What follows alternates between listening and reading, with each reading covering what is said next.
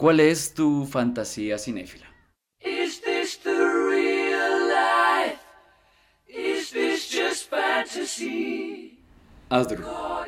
Yo, yo quisiera abrir las puertas de mi corazón y decir que, pues como un joven que ha sido criado por la televisión y por el cine, y sobre todo como un hombre, creo que, o sea, no porque las mujeres no vivan con eso, creo que tal vez aún más. ya comenzaste todo polémico. Tal vez aún más que nosotros, pero pues digo, eh, desde, desde mi posición como hombre, creo que estamos acostumbrados a estos cuerpos estructurales, estas caras súper definidas, estas pieles perfectas. Eh, y crecimos con eso y es como, claro, llegas a la edad de tu personaje favorito y no te ves nada como él. Ok. Entonces, eh, creo que mi fantasía sería verme como, como esos actores que he visto desde, desde hace tanto tiempo. Y que ahorita, por ejemplo, en tendencia está el aspecto físico de Henry Cavill, por ejemplo. Bueno, pero yo también creo que es como un problema de la televisión, ¿no? Por ejemplo, esta serie de Netflix Elite tienen como 14, 15, 16 años en la serie, pero son actores que tienen 20, 24, entonces ya se ven mucho más grandes, ¿no? Sí, sí, claro. Están muy desfasados. Sí, Troy Bolton no se parecía de 15. No, no, no, no. Y uno queriendo ser Gabriel. No, y hablando de eso, creo que también como que la, la fantasía del el campus universitario en el que andan en carritos de golf y es como, eh, no, aquí no, pasa eso. momento, momento Latam. Mafe, tu fantasía. yo creo que mi fantasía siempre fue ser la, la chica protagonista de película. Entonces, como esa, esa chica prototípica que es muy pila, que es fuerte, que entonces es la que también le da la guía y orientación a todo su grupo. El caso más específico de eso es Hermione. O sea, yo siempre quise ser una Hermione en mi grupo. Aparte de tener la oportunidad de estar rodeada como de, de, de dos amigos hombres, porque yo salí de un colegio femenino. Entonces la idea de compartir con hombres para mí era, era muy complejo. yo sí me, perdí, me perdí. ¿Y dónde está la fantasía? Ah, eso iba a decir. sí. Yo, yo puedo decir que he cumplido esa fantasía de tener a dos amigos, bueno, uno más que amigo. y poder dentro de eso... Super amigo. el super amigo. Y dentro de eso, pues seguir teniendo mi, mi rol de la mujer fuerte, la mujer que expresa, pero siento yo que cuando yo era más pequeña, cuando estaba en mi época de adolescente, era un karma para mí esa fantasía, porque no lo lograba, no tenía con quién, no tenía con qué, no, no sabía si yo tenía el valor suficiente para ser esa chica protagonista. Ok. Interesante, interesante. Porque están los dos aspectos, ¿no? La fantasía que que como su misma palabra dice fantasía, es algo que no va a pasar, es algo irreal, al punto de decir, sí, mira, sí, sí soy, sí me convertí en eso. Mi fantasía va a estar bien curiosa porque yo tengo la fantasía del aeropuerto. ¿Qué? La de me voy a ir de viaje y ah. entonces ah. llega la persona que amo detrás mío y es como, no te vayas. Y yo, no, me tengo que ir, no, no, sí. Pero tú serías el que toma la decisión correcta de irse o haces la que hacen todos los pendejos personajes de quedarse por amor. Yo no sé, depende, depende qué, qué tan guapo esté. ¿Ya pasó? no, no, porque es que es difícil, aparte en las películas es como que llega hasta la, a la puerta del avión y no le, y no le pasa nada. Sí, o, sea, migración no, lo para, no le dice nada. Bueno, esto y mucho más hoy aquí en Charlas de Película. Charlas de Película, un podcast de Escuela Cinéfila. Bienvenidos de vuelta a un capítulo más de charlas de película. Mi nombre es El Capi y hoy vamos a hablar de un tema bastante interesante. Yo creo que también muy dado a, a esas películas que son un poquito irreales, con motivo también al estreno de Rápidos y Furiosos 10, donde pasan ese tipo de cosas que solamente el cine nos podría dar. Eh, Asdru lo llama como guionazos a veces, porque no cuadra, no, no es lógico lo que está pasando pero yo creo que vamos a ir enfocado más a cómo esto, que es el séptimo arte, algo que eh, es universal, toda la gente ve películas, toda la gente ve series, ha ido transformando poco a poco lo que es nuestra percepción de la realidad. Eh, como hemos dañado también a veces nuestra vida eh, buscando cosas que son imposibles que pasen. X, Y, Z. Asdru, ¿cómo estás? Bien, bien, em, para contradecir como empecé el capítulo. Eh, me siento bien con mi vida. Sea, ¿te gusta? Sí, creo que eh, Cuando uno como que termina ciertas etapas, eh, mira como el camino otra vez que recorriste desde el final y dices como, uff, sobreviví. Ah, ok. Pero luego giras otra vez la cabeza y ves que aún queda mucho. Entonces es como esperanzador estar en el punto de la calma, de haber terminado un, un gran reto, pero la expectativa de que viene. No, y me gustó mucho lo, como comenzaste el capítulo porque creo que hablando de esas fantasías, de hecho sí, las fantasías físicas son como las más, las más poderosas, Las más comunes. las más dolorosas. Sí, claro, porque hay como un sentido de impotencia, ¿no? Total, Es total, como- porque yo no soy rubio y azul. Claro, claro, pero por ejemplo, Mafe se convirtió en lo que quería hacer, pues gracias a que, eh, digamos, las cosas suceden y ella puede trabajar para llegar a ser ese tipo de persona. Pero cuando es físico es como ¿Y aquí qué? que, y entonces terminas como esta gente que gasta millones de dólares en operarse para parecerse a Ken, Exacto. eh, y, y es como, y, y luego no se ven bien, entonces es muy loco. Mafe, ¿tú cómo estás? Estoy haciendo una recapitulación de todas esas fantasías que también han marcado mi vida, porque bien lo dice Asdru y es, a- hay momentos en los que uno está tranquilo, en calma con quien es, con lo que es o con lo que está haciendo, y muchos otros en los que de verdad uno siente que es un caos, que no se halla y que sería mejor vivir en un mundo de película, en un mundo fantasioso, para salir de la realidad que es ser uno mismo. Entonces estoy haciendo una recapitulación de todas esas cosas que tal vez en algún momento dije quisiera hacer y no lo logré, aunque ahorita me siento muy satisfecha con mi vida. Interesante. Y hoy, eh, como es costumbre, tenemos eh, una sorpresa para todos ustedes. Y en este caso estamos hablando de un creador de contenido sobre cine mexicano. Para mí, eh, voy aquí a hacer mi momento fanboy, pero antes de que yo empezara a crear contenido, yo lo veía y lo admiraba muchísimo. Entonces, eh, me parece que es de las personas más, como, no sé, como los que más eh, me gusta su tipo de contenido, los que crea. Y es para mí un placer tenerlo acá. Es nuestro querido Fabricio. Oigan, pero qué bonita presentación y muchísimas gracias por tenerme de verdad, que es, es un honor, me encanta que me inviten a este tipo de, de proyectos y estoy muy contento de estar aquí con, con los tres. Sí, lo que te digo, yo sí te veía desde antes de que nos habláramos incluso. ¿En serio? Sí, sí, sí, era bastante cool todo el contenido y demás. Entonces también para que lo sigan. Y Fabricio, ¿cómo estás? ¿Cómo te ha ido? ¿Cómo va todo? Muy bien, estoy muy bien, muy bien. Eh, esto de crear contenido me ha traído toda una serie de bendiciones y como les dije, entre, entre esas bendiciones están este tipo de, de invitaciones que me hacen eh, creadores como ustedes que también eh, disfrutan del cine, les encanta el cine y que viven por las películas. Entonces yo estoy muy, muy feliz. Yo, que, yo antes de comenzar acabo de encontrar algo en, en Google que me parece muy interesante y es fantasía refiere a la facultad humana de poder reproducir por medio de imágenes mentales hechos pasados o futuros que se desea o no que ocurran. Ok. Creo que si Eso hubiesen pedido una definición, no hubiese sacado nada No, de lo no, que vi no, ahí. no, yo no hubiera dicho eso. O sea, es como un what if Es un what if, mental. es un what if mental. Bueno, eso solamente quería aclarar eso antes de comenzar el capítulo. Y em, Fabricio, tenemos 10 preguntitas para ti, para que te podamos conocer un poquito más y saber qué es lo que te gusta, qué es lo que no te gusta y que nos cuentes tus experiencias también, ¿ok? Excelente, yo aquí recibiendo las preguntas. Yo sé que la primera pregunta, de hecho, yo hace, vi- hace poquito vi que la respondiste en tus historias y dices que no, no tienes una película favorita, porque hay muchas películas que te gustan, pero yo quiero decir, no sé, tal vez la última que viste que te gustó mucho o una que, eh, no sé, es la que más recomiendas cuando te lo preguntan. Yo quisiera saber.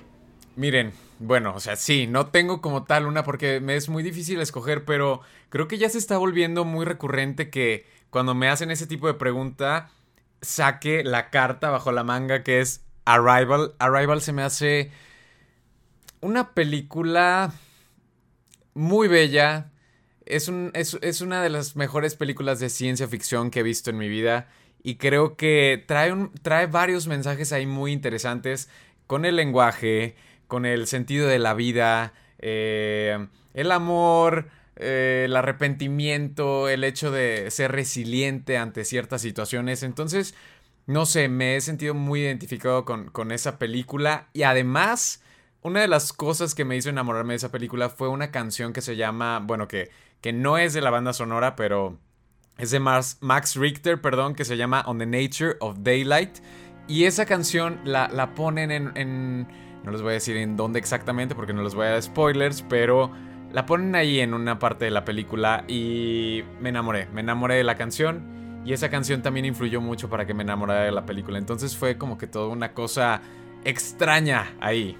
Yo pensaba que la, que la canción era original de la película y hasta hace poco en televisión estaban volviendo a dar eh, La Isla Siniestra ¿Sí? Ah, y la canción suena en una escena también muy importante de la película. Entonces como que claro, en, en la biblioteca mental del cinéfilo uno dice, esto ya lo he escuchado.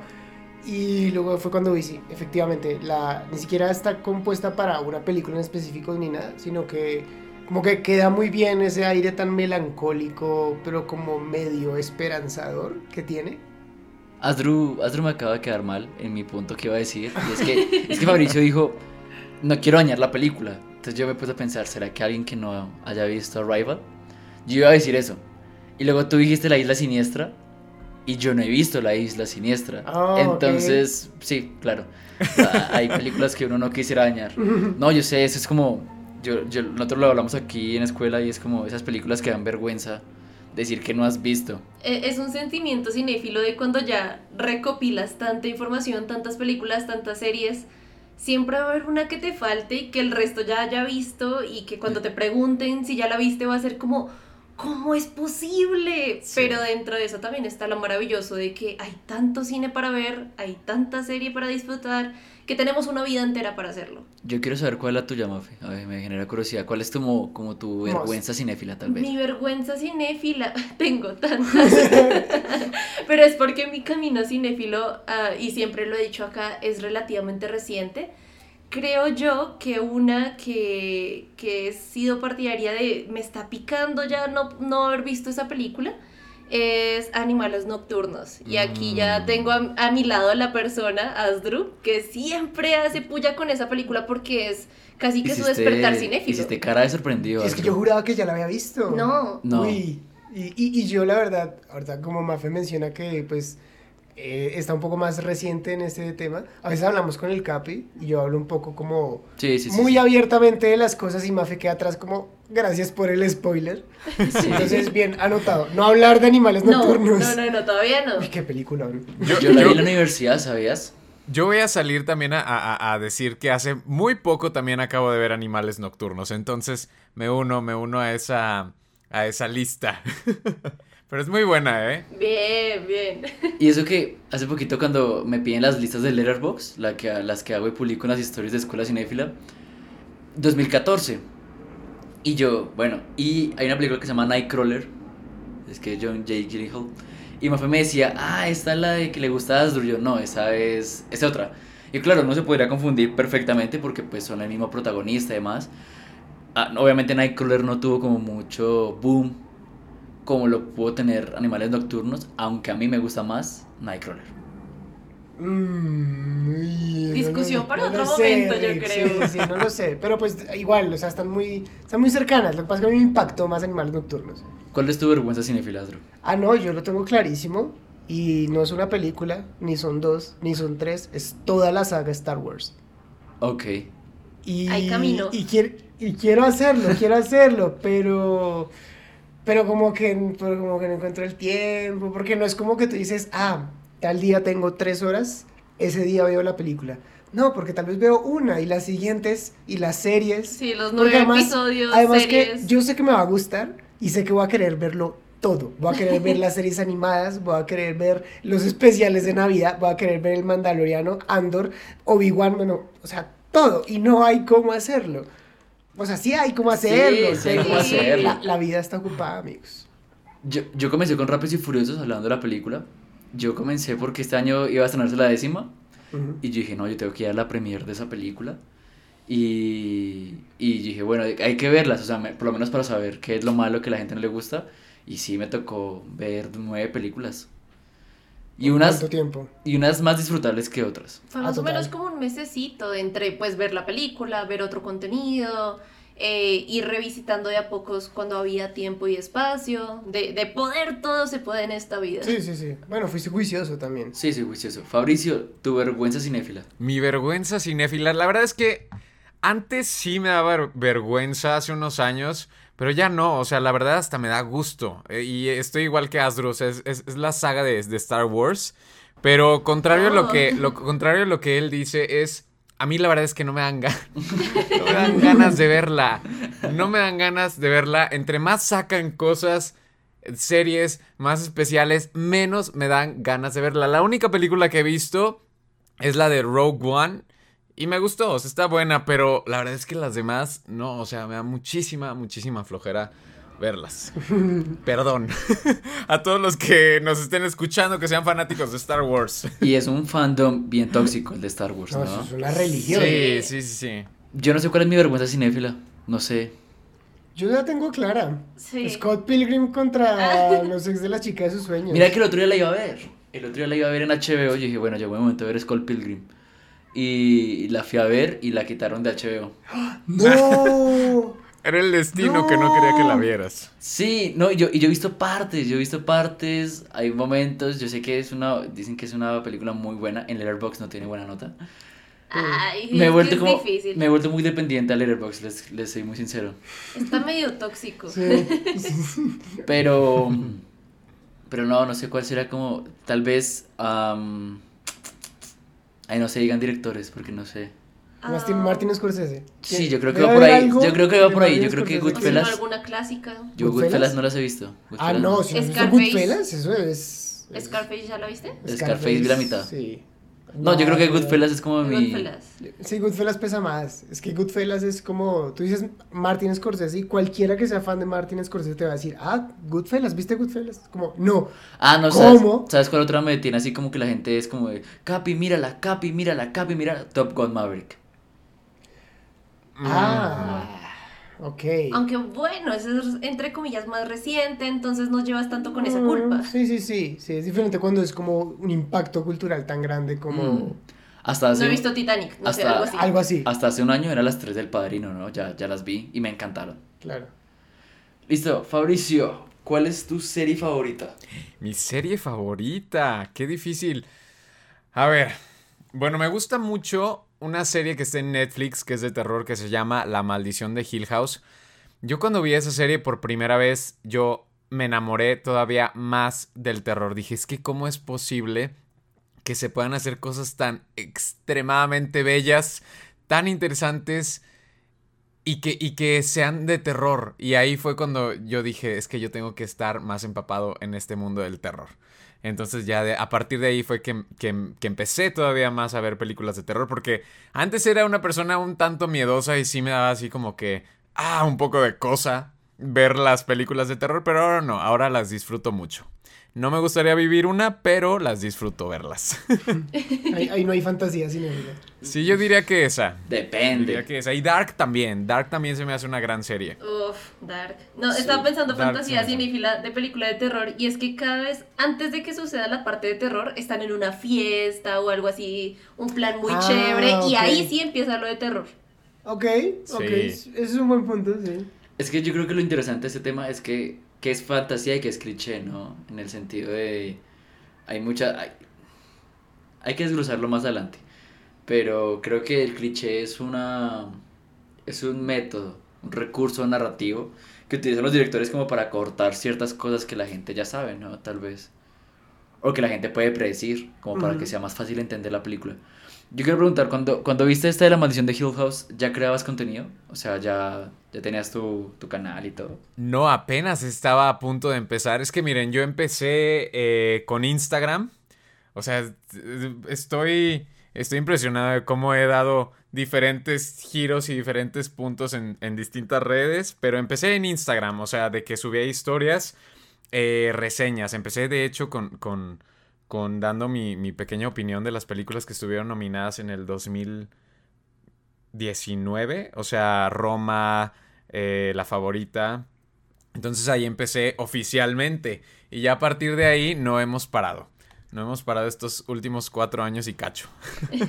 Bien, bien, bien. Es que yo siento que a veces pasa. Hace poquito vimos Severance, gracias aquí a nuestro querido productor Asdru. Y yo salí con unas ganas de, tengo que hablar de esto, tengo que hacer esto, tengo que, sí, sí, Sí. contenido, contenido. Y fue como, ah, no sé, y al final no hice nada. Ah. Solamente creé las historias. Es que, es, es- Una historia. dime. Una historia. historia. Puse dos historias, puse dos historias donde dije, Ben Stiller, eres un genio. Y la segunda ahí mi puntaje. Y la gente empezó a preguntarme, Capi, ¿dónde la puedo ver? No tengo Apple TV. Y yo, Ups. ups. Qué lástima. Y pues, que me, pero me gustaría muchísimo elaborar mucho más la serie. Bueno, siguiente. Puede ser película, puede ser serie, que todos aman, pero tú odias. Qué difícil, ¿eh? Qué difícil. Mm. ¿Alguno de ustedes va a decir eh, la suya o, o me van a esperar? No, solamente tú, solamente tú, solamente tú. Solamente yo, no, esta presión es muy... Bueno, vamos a, vamos a, a- a regresar a, al, al inicio. Voy a decir que Star Wars. Ah, ok. Sí, Voy a decir sí. que Star Wars para... Sí, voy a decir que Star Wars para no complicármela y porque sí, o sea, es que me sorprende mucho cuando le dices a alguien, ¿cómo que no has visto Star Wars? Eh, y si no, si te dedicas a eso, y yo, pues sí, así, así son las cosas, no todo se puede en esta vida. Y no hay tiempo, ¿no? No, no hay mucho tiempo No hay- aparte. No es mucho tiempo. Yo, yo vuelvo a Letterboxd. Letterboxd no patrocina este podcast. Mi, mi watchlist. Yo comencé como con 20 películas. Yo dije, sí, o sea, las, como las must. Las que yo sí quiero ver que ya me pican. Ahorita voy como 340 películas. Porque pasa lo mismo. Entonces, no sé, Asdru dice, no, mira, he visto esta película que se llama tal. Y yo la anoto. O sea, para, a mí, para mí es muy importante ver el cine que alguien me recomienda. No sé, tonto. No, pero está bien. Pues te interesa lo que alguien más opina frente al cine. No solamente Mm. es tu voz como el único vocero que puede hablar del tema, sino que también lo que otros aportan te sirve para ti porque aprendes y también disfrutas desde la vista de lo que alguien más vivió. Claro, totalmente de acuerdo. Y cuando creas contenido de cine, la gente es como, espera que tú hayas visto muchas cosas. Y Todo. no. Sí. Bueno, al revés. Ah, Lo que todos odian, pero tú amas. O sea, eso que tú puedes defender con espada y escudo. Ay, tengo una, o sea, tiene que ser necesariamente de años atrás o puede ser algo reciente. Lo que tú quieras. Como decías. Ok, a ver, deme un segundo. Yo, a ver, voy a defender... mm, es que me pone, me pone muy, muy de nervios cuando me hacen este tipo de preguntas porque automati- automáticamente se me se, se desaparecen de mi cabeza todas las películas que he visto en mi vida. Entonces, está muy curioso, está muy curioso ese efecto, pero... Ah, no sé, voy a decir que El poder del perro. A mucha gente se le hizo aburrida esa película, si saben cuál, o sea, la de Benedict Sí. Cumberbatch. Sí, sí, sí. Eh, se le hizo aburrida esa película y no le encontró el- el- la gracia ni el sentido y, y para mí es una maravilla de película que debió de haber ganado el Oscar y que debió de haberse llevado todos los premios porque en el guion, en la fotografía, eh, las actuaciones, la edición, o sea, se me hizo la verdad una película espectacular y yo todavía sigo sorprendido que Coda, que Coda se haya llevado el premio Oscar. Pero bueno, no, no quiero eh, recordar estos oscuros pasados. La ceremonia oscura donde todos sufrimos. Sí, no, no, no, no, no, o sea, es que eh, dijeron coda y automáticamente yo me quería aventar de aquí de- del edificio. Eso fue en el que nosotros estuvimos en un en vivo. Sí. Y efectivamente nosotros fuimos como, espérate, espérate. Acaban, acaban de anunciar la ganadora a mejor película, Coda. ¿Qué? Sí, no. No, no, no, no, no. Si ahorita me acuerdo de alguna película de, esta pregunta que me hicieron, un poco más eh, controversial, se las voy a decir y los voy a interrumpir. Va. Yo, yo, mm, para, para comunicarle a Fabricio que pues no está presente aquí, entonces no ve la cara que está haciendo No, el Capi. No. Capi, cuéntanos qué ¿Qué? opinas acerca del poder del perro. Qué sapo. ¿Qué está haciendo? Lo no me digas que no te gustó el poder del perro, Capi. Bueno, o sea, está cool. está Ajá. cool. La, peli- la película está cool. El- algo que me gusta mucho son las actuaciones. Y obviamente está esto del delirio de Don Juan. De negar tu propia naturaleza haciendo que otra persona dude de la misma, ¿no? Me gusta mucho, me gusta mucho que esté dividida en capítulos, pero yo al final de la película fue como, de, ah, ok, sí. O sea, sé que es una buena película, pero no, no conecté tanto, no sé. Sí, No sí, sé, sí, no sé. entiendo, entiendo. A mí me pasó lo que a ti te pasó, fue con Moonlight. No quiero decir nada más. Ese premio era para La La Land. Esa, esa película está vetada aquí. Sí, ¿Cuál? sí. ¿Moonlight? Sí. Miren, yo, yo, miren, yo no estoy en desacuerdo con que se lo haya ganado porque creo que Moonlight es una buena película.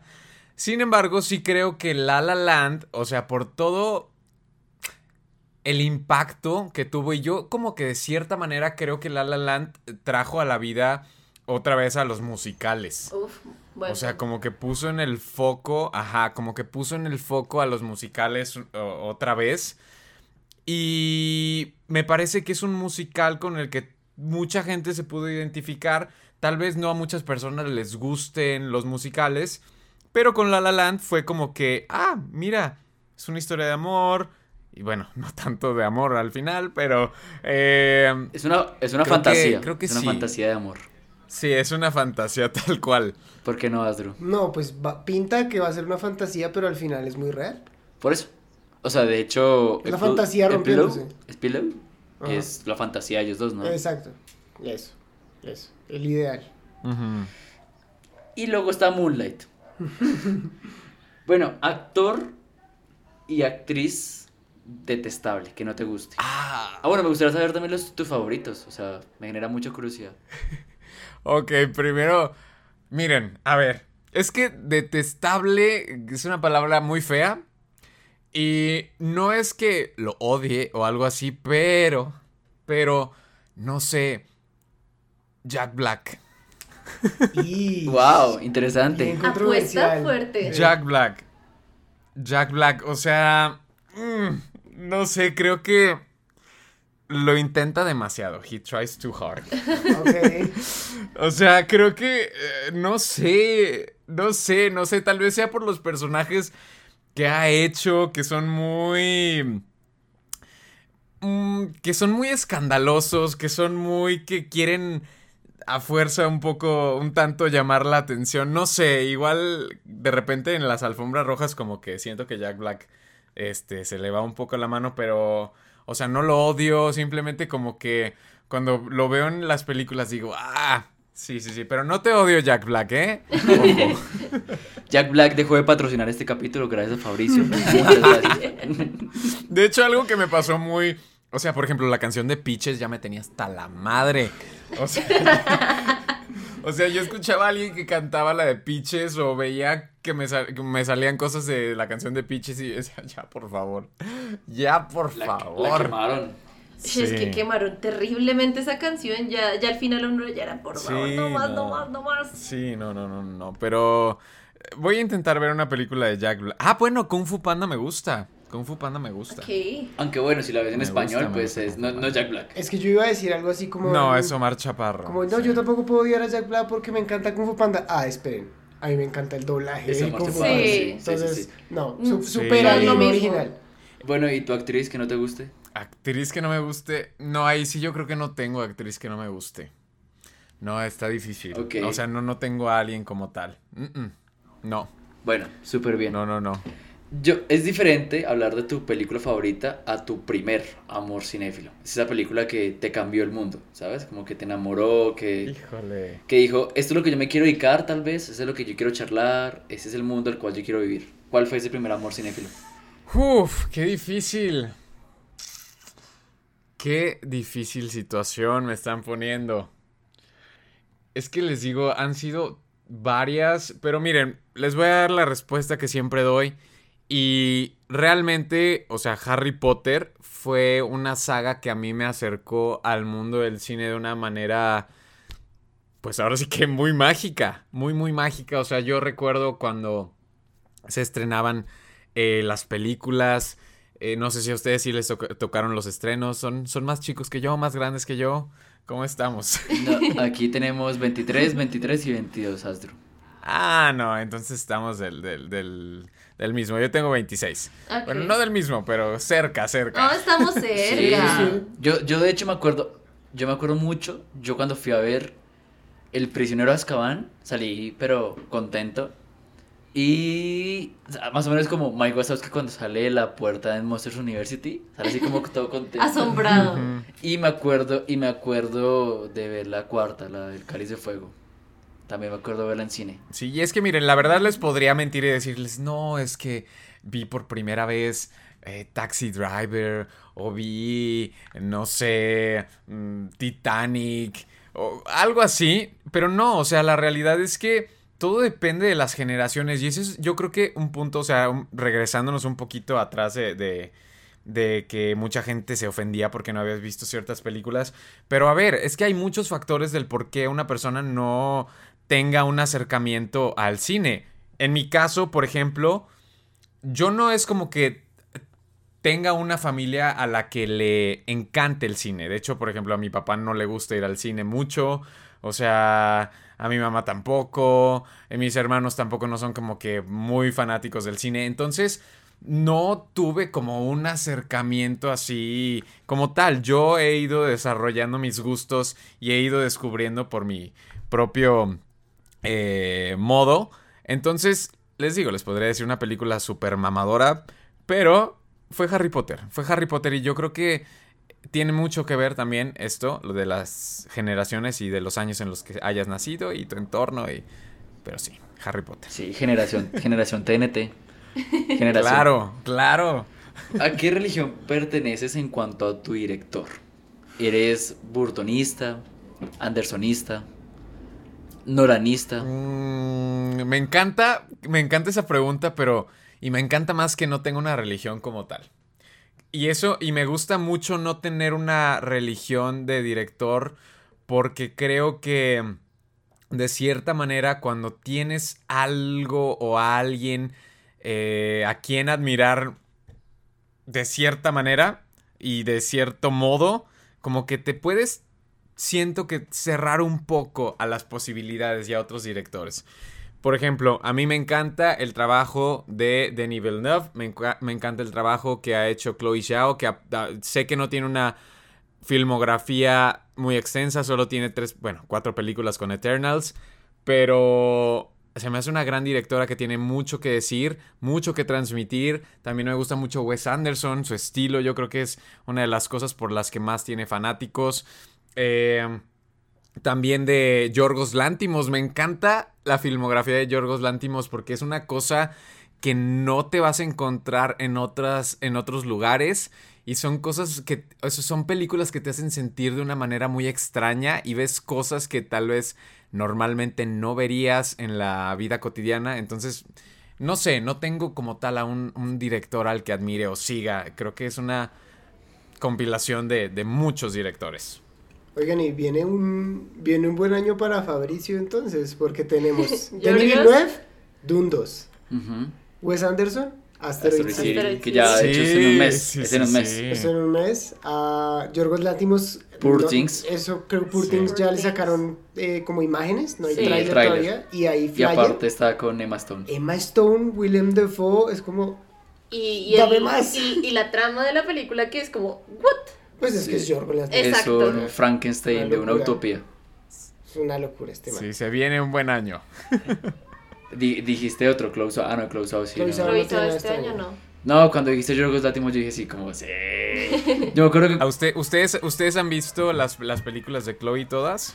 Eso estábamos aquí contando. Yo, Estamos yo he visto. Nomadland Sí. y Eternals y no más. No sé cuáles son otras dos. Creo que él tiene, ella tiene. Ya, vean por favor. Vean por favor The Rider. Esta es la que estaba Muy pensando. linda película también. Ok. La del caballo. Sí.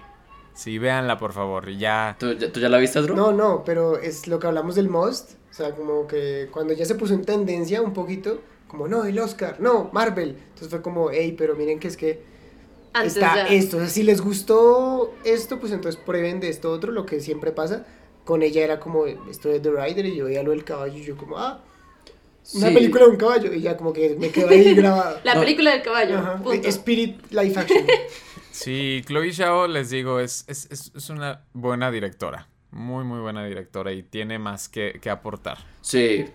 Vámonos con un actor que te diga como, ah, Fabricio se parece a tal actor. ¿A quién sería? Uy, si yo les contara cuántas personas y a cuántos personajes no me han dicho que me parezco, la verdad es que no acabo. Un día probablemente haga un TikTok o un reel de este de esta pregunta, pero a ver, yo creo que, o sea, de actor al que más me han dicho es Adam Driver, probablemente que me parezco físicamente a Adam Driver. Sí, sí. Estábamos, estábamos mirando la foto como pensando también. Sí. Y sí. En 2020 aprobamos traje el cabello largo y, y Ah, sí, o sea, me decían, es que estás igual, igualito a Adam Driver. De hecho, cuando iba a salir House of Gucci, todavía traía el cabello largo y pues Adam Driver andaba en su, en su gira de, de andar presentando la película. No me acuerdo, creo que fue en, en Cannes o en Venecia, no me acuerdo en, en dónde di la noticia. Pero eh, puse una imagen de él y me dijeron, no manches, creí que, creí que eras tú. Y yo, no, no soy yo, no soy yo. Don Fabrici, ¿pero qué haces en Canes? Sí, ajá. Entonces, él, yo creo que Adam Driver es uno de los que más, más me dicen seguido. Bien, bien, bien, el, el futuro señor fantástico. Bueno, ¿tu caricatura favorita? Ah, mi caricatura favorita. Me gustaba mucho una que se llama La Isla del Drama, no sé si la llegaron a ver. Sí, sí, sí, la vimos. Pu- Pura onda. Yo era, yo era fan de esa caricatura, también me gustaba mucho eh, Coraje, el perro cobarde, pero era una situación muy extraña con Coraje porque era entre que me gustaba verlo y como que no me gustaba verlo. Ustedes ya saben por qué, ¿no? Porque era una caricatura muy perturbadora. Y, y sí, esa y probablemente también... Yo pensé que ibas a decir Primal. Primal. Ah bueno, ah, ah, bueno, o sea, estamos de, bueno, es que también son series. Sí, Primal, Primal, Over the Garden Wall también me gusta mucho. Gravity, no, Gravity Falls sí sí me gustaba, pero no, si me das a escoger entre Primal y Over the Garden Wall, me voy con ellas dos. Sí, yo creo que esas dos, esas dos. Eh, muy, muy Cartoon Network este hombre. Demasiado. Entonces, de eso vi un TikTok la vez pasada que era como, no, eh, eres un tipo de persona, no me interesa qué casa de Jaguars eres, me, me interesa qué, qué- cuál era tu canal de niño. Y yo como, los veía a los tres. Sí. Es que de tal hora a tal hora Disney, de tal hora a tal hora Bueno, Sí, pero- yo Nickelodeon. iba como a Cartoon Network, están dando lo que me gusta. Ya no, bueno, me voy para Disney. Ya no, ah, bueno, me voy para Nickelodeon. Pero así. pregunta, ¿Primal sí es caricatura? Sí, lo que pasa es que es de Adult Swim. Ah, y bueno, ahorita está pero, es en HBO Max. pero bueno, yo no he visto nada, pero sí me han recomendado bastante. ¿No han visto Primal ustedes? No, ahorita Mafe y yo comenzamos fue a ver Bojack. Ouch. Obra de arte. Para, exi- Obra de para, arte. para el Ah, existencialismo. Ha dolido, Obra de ¿no? arte. Ha dolido, ha dolido. Una película sobre fantasías no realizadas. ¿Cuántas temporadas? Vean, vean, Bueno. vean Primal, les va a gustar mucho y la segunda temporada está pero de locos. Bueno, yo veo Primal, pero tú ves Star Wars. Ok. Ah. Híjole, no, no, mejor no veas Primal. Ya- ah, no, ya no. Y ya la última pregunta, ya para ver si entrar al tema fantasías, tu meme cinéfilo favorito, el que te digas, ah, me hace reír muchísimo. Me, me encanta, me encanta el... Es que no tiene una frase como tal, pero me encanta el- la imagen de, de Leonardo DiCaprio en... Ay, ¿cómo se llama esta película? Django. Donde está levantando Ah, la sí. copa de vino. Me encanta. Tengo un sticker en WhatsApp que uso siempre y me encanta, me encanta. De hecho, ahorita te lo voy a mandar, Capi, para que, para que veas cuál es. Bien, Aparte de. DiCaprio, el rey de los memes. Sí, bueno, ahora sí, fantasías. ¿Hay problemas con la fantasía? ¿Ustedes qué piensan? Yo, yo no diría problemas, porque al fin y al cabo el cine es para mostrarte algo que no es real, incluso como que hagas parte de un mundo que no existe, ¿no? Y yo ya soy un poco insistente con esto, ¿no? Pero es que siempre lo menciono, porque es algo como que me obsesiona pensar, y es el hecho de que cuando tú ves una película en el cine como tal, las luces apagadas, tú en tu sillita, cómodo, empieza la película y tú te vas del mundo, tú dejas de existir, todos tus problemas, todas tus cosas, todas tus inseguridades, todo lo que tú eres como persona, desaparece porque en ese momento tú estás existiendo para la película, con la película. Cuando se acaba y vuelven a prender la luz, uno tiene esa, esa tusa, eh, esa, esa sensación como de vacío de, ay, tengo que volver a mi vida, eh, y, y se acaba la fantasía. Entonces, diría que no es, no es como malo de por sí. Tal vez el problema es cuando ya como que lo llevas más allá y es como, sí, mi vida es horrible porque no es como una película. E- Ey, ninguna vida va a ser como la de una película. Depende, si es cine latinoamericano, sí. Si es una... si es un documental. ah. es un falso documental. A mí, a mí me parece muy curioso esa gente. Yo soy de esa gente. No, no, obviamente Asdru me va a regañar porque yo no he visto The Office. No, God! No, God, please, no! No! No! Pero a mí medio me sacan un- una conversación así fuera de contexto y yo miro la cámara a la izquierda. Ah, la cámara imaginaria. Sí, sí, sí. Yo creo que sí puede llegar a ser un problema y es que es un problema del espectador el no discernir que está viendo algo irreal y querer mezclarlo con su realidad. Entonces Exacto. pasa casos como, no sé, ejemplo, la película de la ola y entonces tú dices, ok, listo, qué buen ejemplo. Bueno, entonces hay una, una idealización de, un, de una construcción social y quiero sacar eso de la pantalla, quiero traerlo acá, lo hemos visto muchas veces y ejemplos que terminan en algo más terrorífico, más caótico, más doloroso, porque sí repercute en nuestra realidad y es bueno. Otro ejemplo, fuiste, viste Batman Dark Knight y saliste a hacer un tiroteo, porque no discerniste esa, esa línea entre te estoy planteando un personaje que debería saber que es malo, que debería saber que está pintado para mostrar ese lado negro y oscuro de la sociedad, y por el contrario lo que haces es tomar eso como tu ejemplo, como tu guía, romper esa línea de ficción realidad, mezclarlo todo y venir a, a- a generar caos con eso aquí. Ah, Mafe, tocaste un punto muy interesante y creo que es algo de lo que yo no estaba del todo consciente eh, hasta hace relativamente poco. Y es lo siguiente. Eh, muchas personas con las que yo a veces voy al cine o veo películas, eh, familiares, amigos, se clavan de repente mucho con las películas. O sea, películas de terror, películas de ciencia ficción, películas eh, dramas, románticas, etcétera, etcétera. ¿A qué me refiero con esto? O sea, que se la pasan pensando mucho eh, lo que vieron, en cómo pueden empatarlo, precisamente como tú lo mencionaste, con la realidad. Y algo que me pasa a mí, y no sé si yo tenga un problema, pero algo que me pasa a mí es que yo veo una película, la vivo, la pienso, pero la suelto. O sea, no es como que me quede pensando en ella todo el tiempo y no sé, no sé si tengo una enfermedad, no sé si tenga algo porque, o sea, eh, la mayoría de las personas que conozco y con las que convivo, o sea, sí se quedan a veces muy clavadas con ciertas películas y los marcan mucho y los y los y los mueven así de una manera, pero o sea, muy muy muy cañona y a mí no me pasa eso. Entonces por eso yo encuentro muy interesante ese punto de, de, de sí que no, no saben muchas veces discernir de la realidad la, la mayoría de los espectadores cuando ven una película. Y creo que sí es un, un- un fuerte... O sea, puede ser algo muy catastrófico o algo muy bueno, porque así como te puede inspirar a hacer cosas eh, malas, te puede inspirar a hacer cosas buenas. Entonces yo creo que debe de haber un balance en eso, pero sí estar muy conscientes de que, o sea, estás yendo a ver una película que es completamente ficción.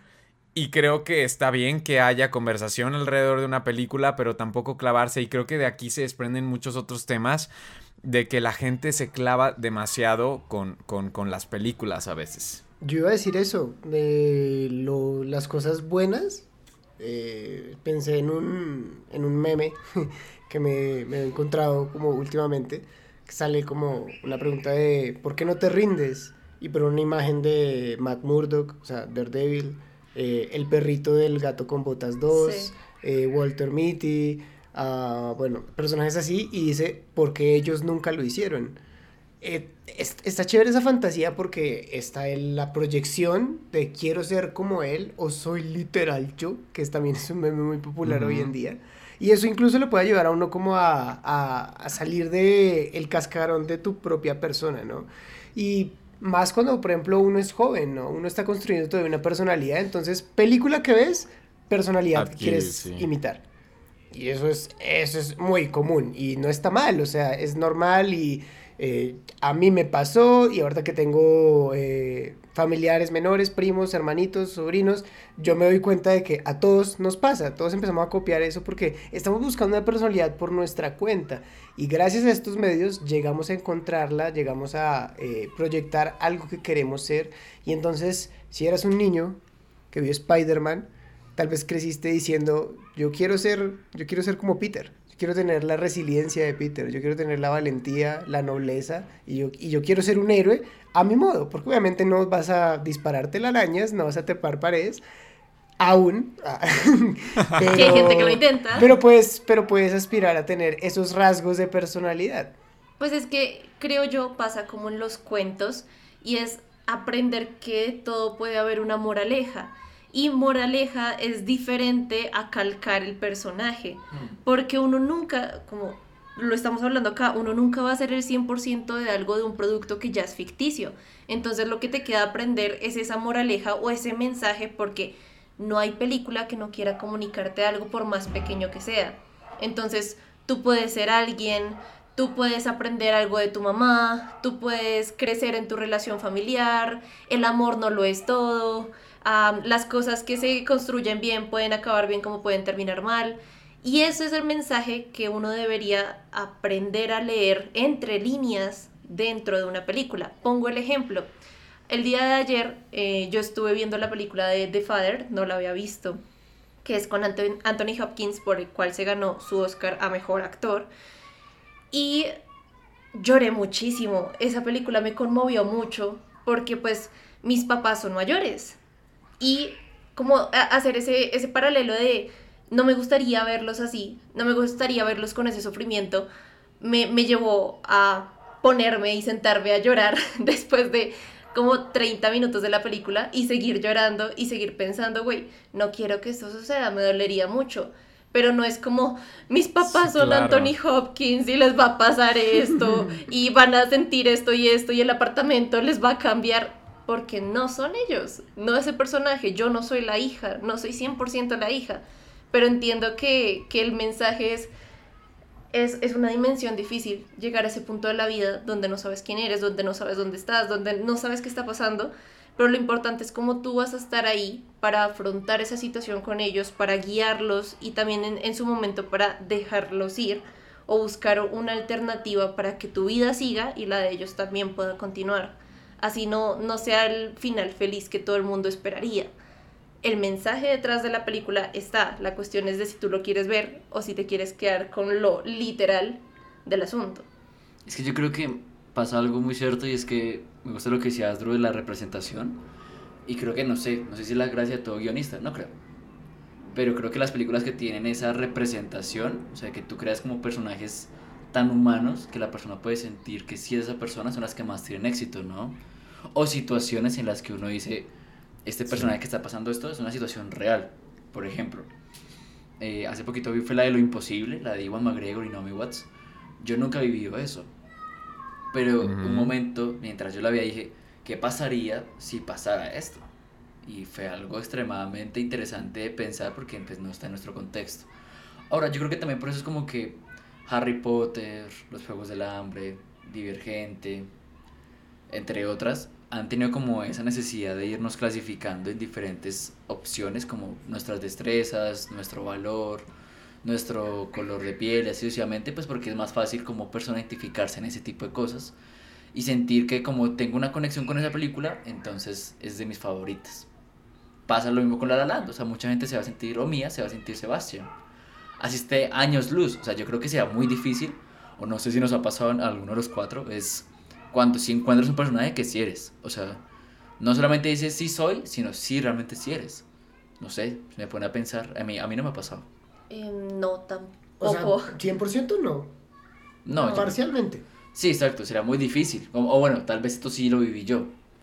Eso más bien, eso está más cercano. Y creo que ahí también entra de pronto como el, el cómo te puede conmover a una obra cinematográfica, porque por un lado está el hacerte sentir algo que nunca has sentido, como sentirte triste por una ruptura amorosa a pesar de que jamás te hayas enamorado, o tal vez ves la ruptura amorosa y te recuerda mucho a una relación que, que tú eh, tuviste que acabar y, y también te lastimó y entonces es como refrescar y volver a tocar la herida y entonces vuelve a Echarle doler. sal a la herida. Echarle sal a la herida, exacto. Bueno, uy, este- está muy reflexivo esto. Yo pensé que íbamos a hablar de, de gente saltando de helicópteros, de, de superpoderes.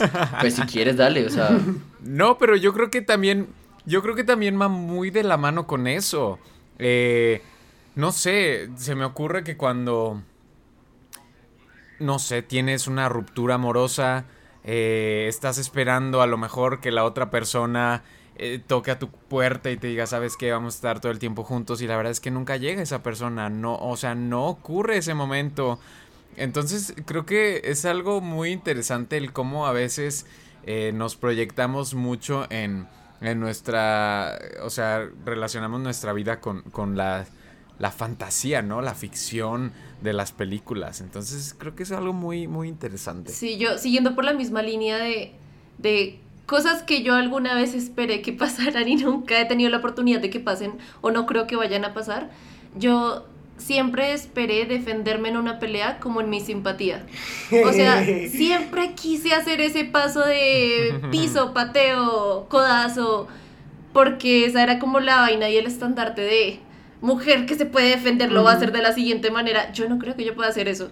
Y me parece muy irreal esa situación como la crearon. Hay un, hay también como una tendencia en TikTok que es como, pregúntale a tu novio contra qué animal cree que podría ganar una pelea a mano limpia.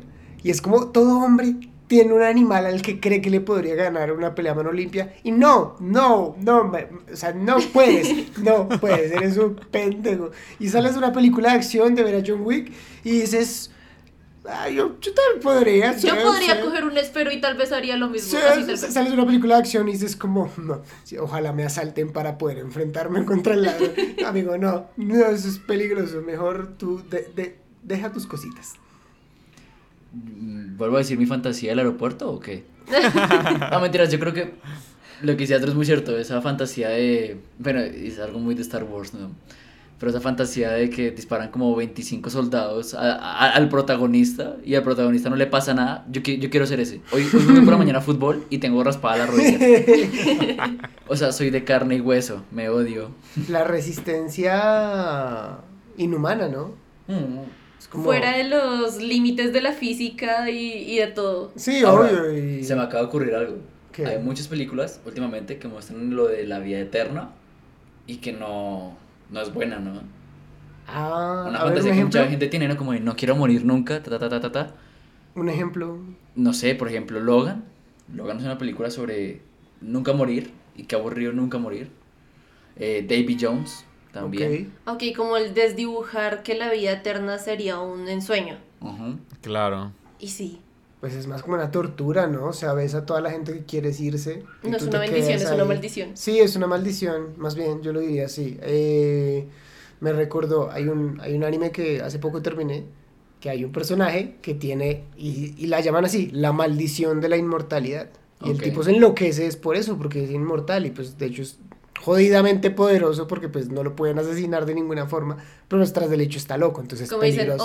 o como decían en Batman, o mueres siendo bueno o vives lo suficiente para convertirte en el villano. Claro, en este caso es como vivir tanto te enloquece y por eso también como que es bueno que la vida sea corta, ¿no? Obviamente pues hay un sentido de, de quiero vivir un poquito más, tal vez todavía estoy joven, pero pero la vida eterna sí, puede ser una fantasía que ya se rompió. Yo- es que cuando, cuando lo dijiste por primera vez pensé que hablas de la, la otra vida, o sea, como después de la muerte. Ah, bueno, sí, tal vez. Ahí Ah, también, no, podemos, hablar de una, ver, también podemos hablar de una fantasía ahí. Por ejemplo, esta película de Más allá de los sueños, la de Robin Williams. He visto partes. Bueno, pero el cadáver de la novia, por ejemplo, También, muestra la muerte de una forma muy divertida, ¿no? Ustedes, por ejemplo, los mexicanos tienen una forma muy divertida de ver la, la muerte, ¿no? Como muy respetuosa.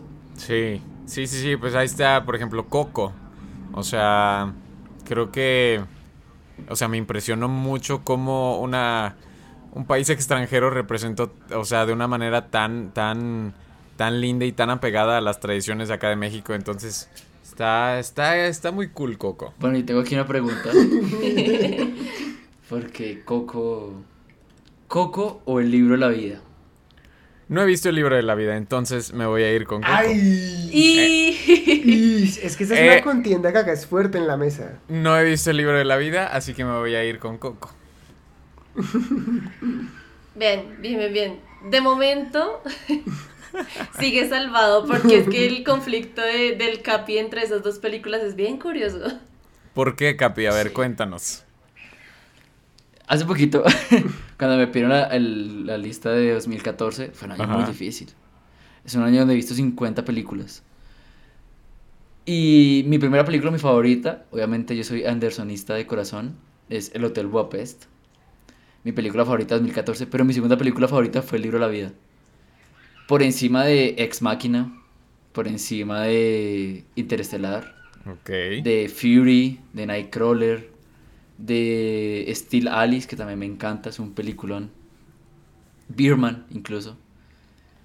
Pero es que yo le decía a Mafe, me, parecía, me parece que es curioso que haya una pelea entre Coco y el libro de la vida, sabiendo que el libro de la vida se estrenó en 2014 y Coco en 2017.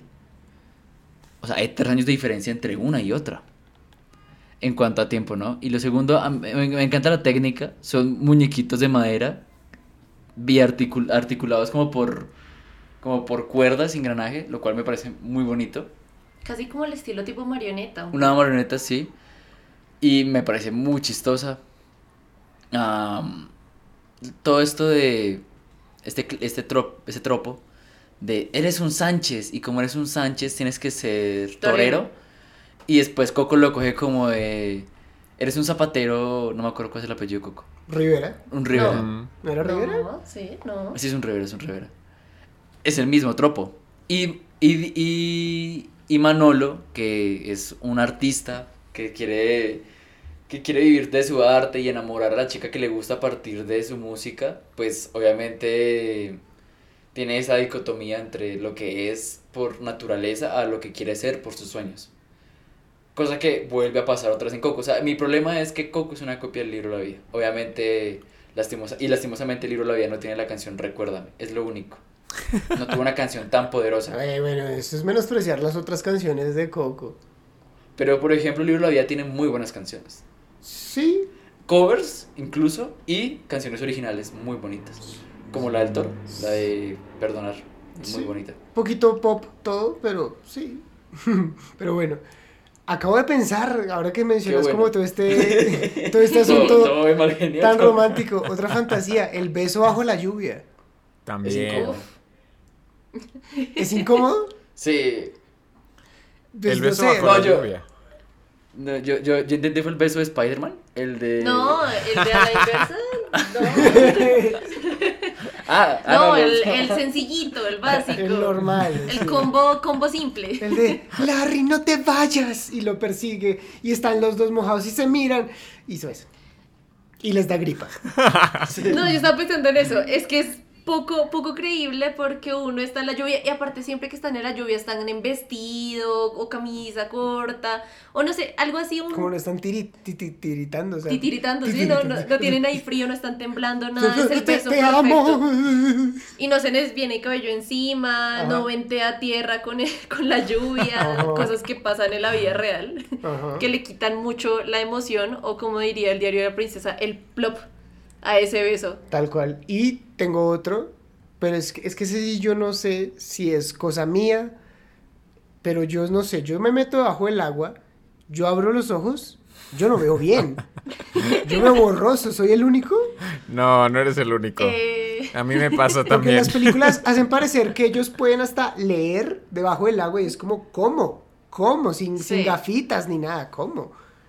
¿Tú sí puedes ver claro del Ay, pero tú eras nadador, Capi. O sea, a ti te enseñaron y, y te, ¿Te enseñaron te a del entrenaron. agua? No entiendo. Tengo branquialgas. Ah, Branquinalgas. no, sí se puede, güey, sí se puede. No, no sé, Rick. no, no lo sé, Rick. O sea, 100% claro que, no sé, te hagan un test de, de optometría bajo el agua y que puedas responder todo, lo dudo. ¿Saben que, ¿Saben que sí tengo como una fantasía? El de, en Flash Moves, como el de... No nos conocemos con nadie en la calle, pero todos sabemos la misma coreografía. Ah, ay, no, qué cringe. Como este que también se volvió como popular en TikTok. Que El están en un Starbucks. sí. Y dice como, ¿y tú qué quieres? Yo quiero. Quiero salir a conquistar el planeta sin pedir permiso y sin pedir Y aquí voy a poner el video para que sea Ah, mejor. el de porque no, no lo voy a cantar. Sí. Uy, sí. Que toda la gente queda ¡Qué como. cringe! Sí, todos ¡Qué como de, cringe! No, no, qué vergüenza. ¿Cuál fantasía te, te acuerdas tú, Fabricio? Que digas como, ah, mira. Pues miren, una de mis pasa. fantasías siempre ha sido, no sé, como que conocer a a alguien o algo súper extraordinario, no sé, un, un alien, una criatura, algo así como que para ayu- ayudarla a, a regresar a su casa, no sé. O sea, eso creo que sería algo muy interesante. Creo que yo ya me fui a otras ligas muy extremas, pero, pero sí, estaría muy, muy interesante eso. No, pero mira que uno sí lo puede ver y es como ese, ese, se le podría llamar así como delirio de Salvador de quiero, quiero que, Mm. que alguien me atribuya, o que algo me atribuya que yo. Ayudé a que su vida permaneciera, a que siguiera vivo. O sea, Bueno. pasa con animales, pasa con plantas, de yo te protejo, por lo cual es como soy tu salvador. Ser, ser superhéroe. Creo que no hay mayor fantasía que en algún momento uno, uno sentirse como ese ser supremo que es capaz de, de darle alegría y felicidad o seguridad y paz a alguien más o a algo más. Ah, ¿no lo han sentido? Ah. Ay. Ah, pues, bueno, yo, yo, bueno, yo lo veo de, de- yo lo veo de otra manera. O sea, yo lo veo por la parte de la aventura, así como que estar escapando de, no sé, los militares que quieren a la criatura o, o- no sé, o sea, yo lo veo más por, por, la, por la adrenalina. me gustaría vivirlo. Bueno, no, no, es- no, no es cierto, no estoy seguro si me gustaría vivirlo. Ah, bueno, hay, do- sí, sí, sí, hay, ah, hay dos, ¿no? Hay como la fantasía del, del elegido, ¿no? Como de Ah, sí. el de Harry Potter, también, también, eso. el que dice, el que se llama fue como de ser el protagonista, ¿no? Y de Asdru, el universo depende de ti, y uno, ¿qué? Ajá, algo así. O el. Eso, eso también me hizo pensar en el. No, perdón. El de Mafe, el del Salvador. Me acordé del quinto elemento. Y es como aparece Lilu, que es una mujer bellísima. Por supuesto que se va a enamorar de nuestro protagonista. Y a pesar de que no, ya no sabe nada acerca de nuestro mundo y de que es Ah, sí, lo entiende. chistosita y toda ignorante, pero igual se enamora de él. Entonces él es como ese primer contacto que tiene con la raza humana y por eso se enamora de ella. Entonces es como, es como, ah, claro, si, si fuera yo, sí, seguro se enamoraría de mí. Bueno, es que es Bruce Willis, ¿no? Hay, hay que calmarnos sin, un sin poco. palabras. Pero... Ay, no, Capi. Ay, no, un chiste. Todavía no, todavía no. Yo quiero, yo quiero, yo tengo la fantasía del matrimonio. O sea, en el ¿Qué? sentido de- Eso se puede hacer realidad si quieres. Capi se quiere casar.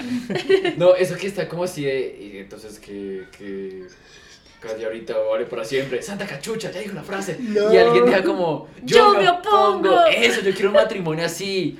Bien Con cool. drama. Yo quiero eso, yo quiero un matrimonio bien sufrido, bien dramático. De, ah, no.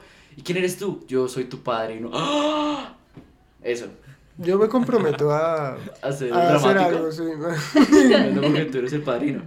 Por eso, claro, si yo soy el padrino, son más dramático. Digo, no, Capi, yo soy tu hombre. Oh, por Dios. Ayudarle a cumplir su fantasía. Sí, yo quiero algo así, algo bien divertido. ¿No saben qué pasa? En las películas de... Están en un Starbucks y... ¿Por qué no nos casamos ahora? Bueno, sí. Y se Ah. arrolla y tiene el anillo. Yo nunca he estado en una propuesta de matrimonio. Yo tampoco. Ah, no, sí. Sí, ¿Sí ¿les has puedo contar estado? la mía? A ver, a ver. ¿Cuenta? Y el testigo fue Stan Lee.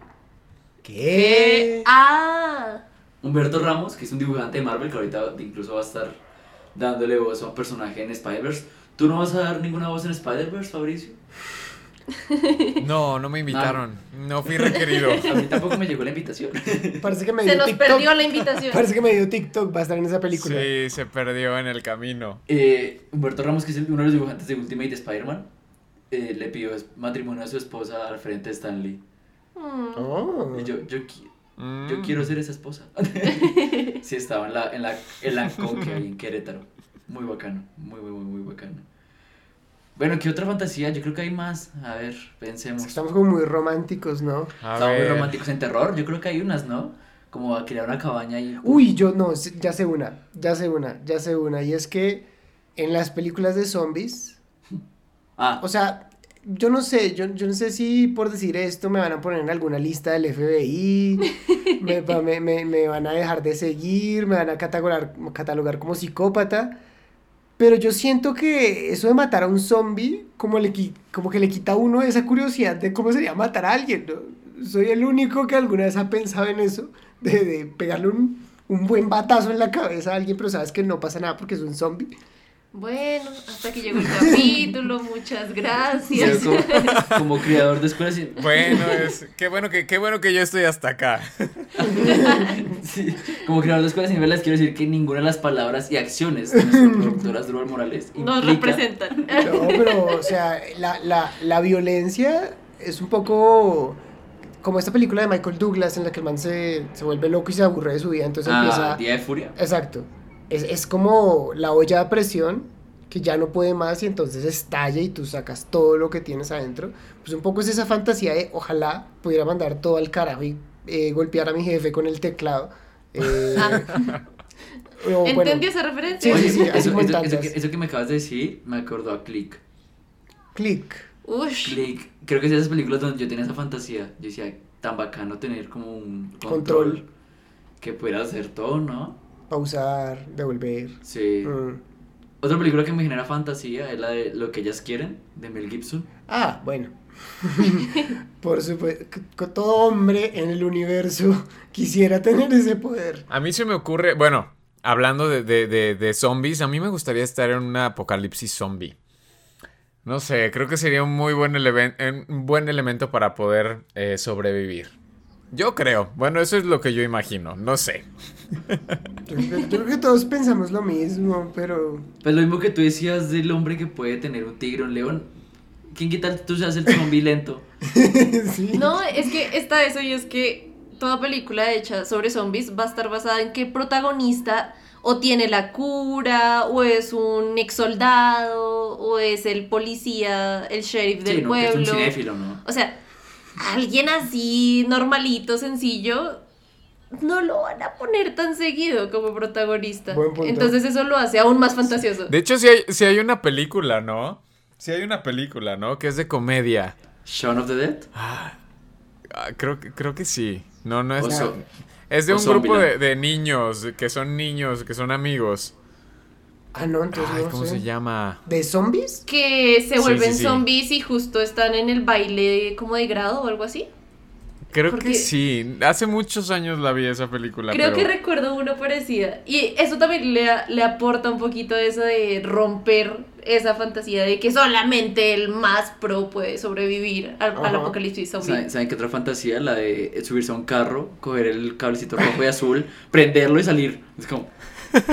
Y eso sí se puede. Eso, eso no es tan fantasía. Eso se puede hacer. Ah, sí, eso sí se puede. Eso, eso te lo van a hacer si no le pones seguro al carro. La fantasía de la, de la, del prom, como de el baile de, y todo se pone lindo. Ah, no, la- la- las vacaciones, como no nos fuimos de vacaciones a, a tal lugar y tenemos la mejor aventura. Y no. No. La, la aventura fue que te intoxicaste con el- la mojarra. También, también la de, de enamorarte, ¿no? Cuando te vas de vacaciones. Ah, ok. ¿Alguien le ha pasado Amor eso? de verano. Ah, sí, el amor de. Sí, de- ¿a alguien le ha pasado que, te- que tiene un amor de verano? Es que aquí ni siquiera No. tenemos estaciones, partiendo que en Colombia el clima depende del lugar al que vayas, entonces es como amor de, de puente, de, de fin de semana. Amor de ¿A, ti- a- frente. a ti te pasó, Fabricio? Un amor de verano. No, nunca me ha pasado, nunca me ha pasado, pero voy a provocarlo. Quiero, quiero experimentarlo. Pero ya- Como que enamórate de mí, por favor. Yo quiero hacer la última pregunta: y es, ¿en qué momento de, de la vida de cada uno ustedes dijeron, uy, esto parece una película? O sea, me Uy. superó la realidad lo que les pasó. Está difícil, ¿no? Eh, um, yo creo, yo creo que tengo un día en el que siento que, que una parte de mi vida se volvió fantasía como en una película y fue el día del- de mi grado de la universidad, que pues también fue el mismo día del grado de la universidad del CAPI. Eh, y pues nosotros dijimos, curiosamente, da la casualidad que tenemos el mismo apellido, entonces pasaba primero él y luego pasaba yo. Entonces, él pasó, recibió su diploma, muy bonito, Bailé. Posó, y bailó, así todo de, me gradué. Y se hizo a un ladito y nosotros habíamos dicho, pues bueno, vamos a estar juntos, podemos hacer una escena épica de darnos un beso recibiendo nuestro diploma de grado. Y yo, yo con mi pena y nervios característicos de María Fernanda Lozano Herrera, eh, me subí, recibí mi diploma, yo, hola, gracias, gracias, gracias, y me quedé quietica ahí, esperando a, a que el Capi se devolviera y me diera ese beso de fantasía de lo logramos, lo logramos juntos y todo el mundo nos está viendo con cara de y estos dos por qué se besan. No, pero la gente se levantó. Y aún así fue aplaudió. bonito. Pasó eso como de O sea, aplaudir. ganó el amor. Qué cool, Ganó eh. Ganó el amor. Qué cool. Que viva el amor. Sí, yo creo que eh, estoy de acuerdo con Mafe, ese, ese momento fue de, de postal, fue como de... Ese momento donde todos, ¡ay, sí, vamos! Así, tal cual. Ese fue el ¡Eso, mamona! ¡Eso, mamona! Ya tengo el mío. Ya tengo el mío y no es tan chévere. A ver, uy. Y fue estar en, uno- en un accidente automovilístico. ¿Tú estuviste en un accidente automovilístico? Así Sí. tipo destino final. Sí, no, pues un- dos carros chocándose, pero el carro, o sea, a ver, no sé cómo explicar esto. El, el carro en el que yo iba fue golpeado por un lado, Ujú. por otro carro que iba de frente, y donde golpeó estaba yo. Uy. Mm. Eso. Entonces, claro, es como que tú de repente sientes ese impulso de que el mundo empieza a girar y tú como que está pasando y el carro quedó apuntando para el otro lado. Y Ese por- momento, Y ¿no? por eso te volviste violinista. Y, y, y desde ahí quedé así. ¿Tú, Fabricio, algún momento que digas, uy, ese momento superó la realidad? Ay, es que, o sea, está. Es que es como una película de terror. O sea, ¡Ouch! sí, no, o sea, por eso no sé si quiera eh, romper con esta. Esta ahora. Good vibes. No, dale, Pero dale, dale. sí. Ok, ok. Una vez en un viaje, eh, a una amiga eh, desafortunadamente la asaltaron. Y, o sea, es- es- estábamos en diferentes lugares. Yo estaba hablando por teléfono con ella. Y mientras iba hablando por teléfono conmigo, eh, pues la asaltaron. O sea, era ya de Ah. noche y la asaltaron. Ajá. Entonces fu- fue un- eh, yo estaba escuchando ahí de que pues todo el, el la situación, ¿no? O sea, así como que de, ah, déjame en paz. Y, y en eso pues nos salimos corriendo, mis otros amigos y yo, a buscarla rápido. A buscarla rápido porque se había salido no sé a, a qué y, y sí.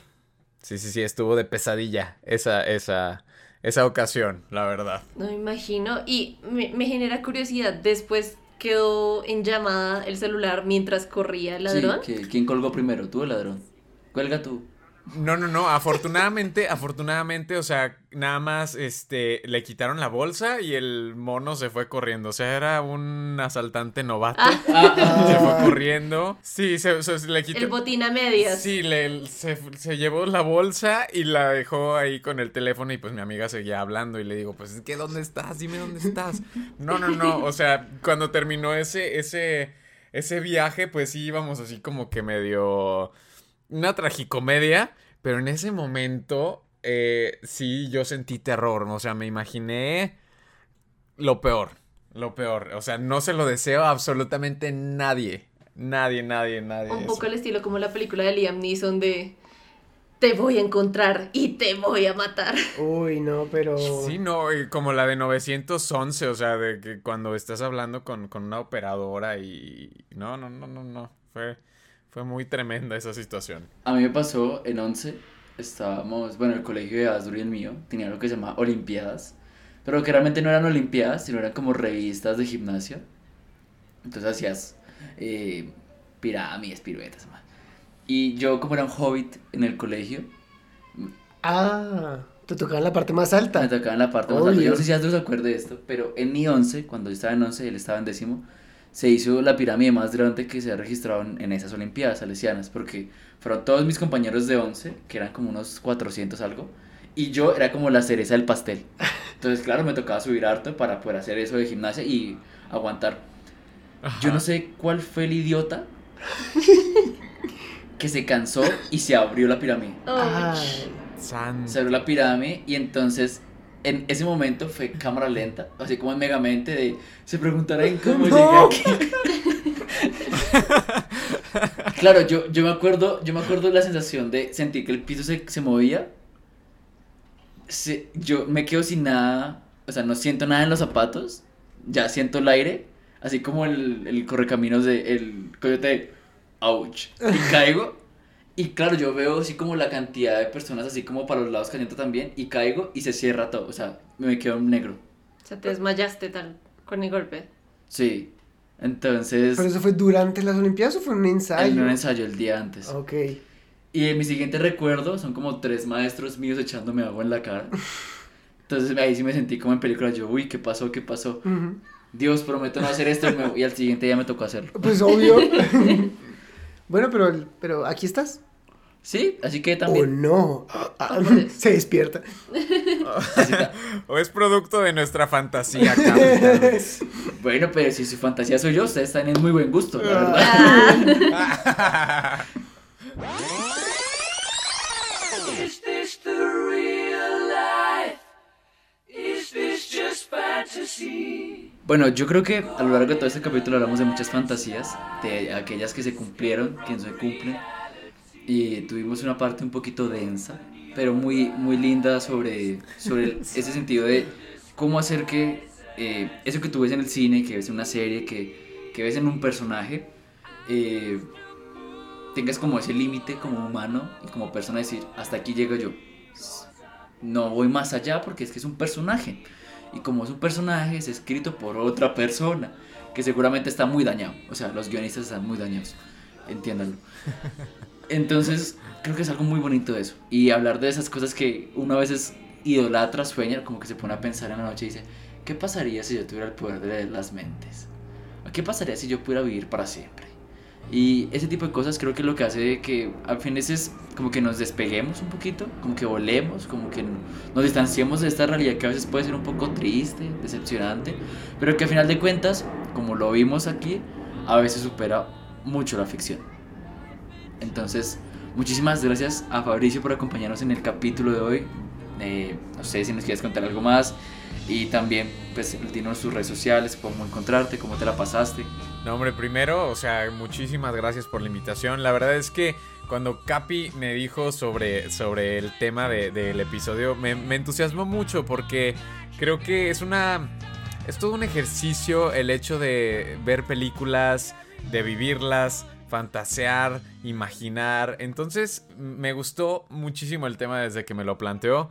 Y pues nada, muchas gracias a, a- a- también a Mafe, a Astru por, por, por su tiempo y también tú, Capi. De verdad que me la pasé muy bien, me la pasé muy bien y me hicieron recordar muchas cosas y muchas situaciones de mi vida que he relacionado con, con películas. Entonces estuvo muy, muy padre. Gracias a ti por venir, gracias a Asdru, también gracias por este capítulo. Eh, bien, no, pues me voy, me voy fantasioso. Eh, Estuvo fantástico. Estuvo, estuvo fantástico. Eh, voy, a, voy a decir que, eh, hablando de estos personajes que nos recuerdan como a seguir siendo fuertes, a seguir resistiendo, me gusta mucho Daredevil, Matt Murdock. He, estado viendo la serie de Disney+, vi Defenders, y me parece genial que, pues a pesar de su discapacidad, eso realmente lo hizo más fuerte aún. Él partió de sus limitaciones para llegar mucho más allá, e incluso en, en Defenders, a pesar de que tienes a Iron Fist que es mágico y a Luke Cage que no le pasa nada, el más perrón es Daredevil. Es el más cool de todos. Ah, y creo que es un buen recordatorio de que a pesar de las limitaciones que uno tenga, de dónde nació, de no sé, de la familia que uno tuvo, el dinero que uno tiene, pues al fin y al cabo es usar eso para llegar adelante y cumplir lo que uno quiere. Exacto, como lo que tú decías, ¿no? El hecho de no rendirte. Sigue adelante. Bonitos esos personajes que te inspiran. Mafe, muchísimas gracias. No, gracias a ustedes por este capítulo. Yo sí creo que me quedo como muy reflexiva en el hecho de que somos un gran mix de los personajes y de las historias que nos han marcado. Y, y lo grandioso es que siempre estamos transformándonos y a medida que crecemos, esos personajes pueden ir también cruzándose con otros y encontrando sus nuevas gamas y sus nuevos matices y llevándonos a formar también a la persona que somos hoy en día y lo que nos gustaría llegar a ser en el futuro. Entonces, la fantasía está para, para vivirla a la larga, hacer de la fantasía realidad. ¿Saben, ¿Saben qué personaje sí siento como que sí soy? Eh, Tim, de About Time. Ok. Creo, creo que es como, ese- yo lo pensé hace poquito con mi mamá y decía, es el personaje perfecto. Es un personaje que tiene una muy buena relación con su pareja, que la ama, que la respeta, que valora sus momentos. Eh, tiene una muy bonita relación con su papá, tiene una buena relación con la mamá. O sea, no es como la mamá, es como, oh, no, sino es con su papá. Creo que pasa, ¿no? Uno como que tiene un favorito, a veces entre los dos. Así se diga que no, eso es otra fantasía. Ujú. Ti- Tiene buenos amigos, La hermana. la tiene una buena relación con la hermana, gracias. Tiene un buen trabajo, o sea, aprendió a disfrutarlo, incluso en los días malos. Y al final termina de tener como ese poder narrativo que le da el, el, el guion a ser una persona totalmente normal, que vive sus días día tras día y que aprende a disfrutar de lo mismo. Entonces sí soy. Sí soy, sí soy. Me gusta mucho ese personaje. Por mi parte ha sido un placer estar aquí con ustedes una vez más y ahora depende de ustedes decirnos cuál es su fantasía cinéfila.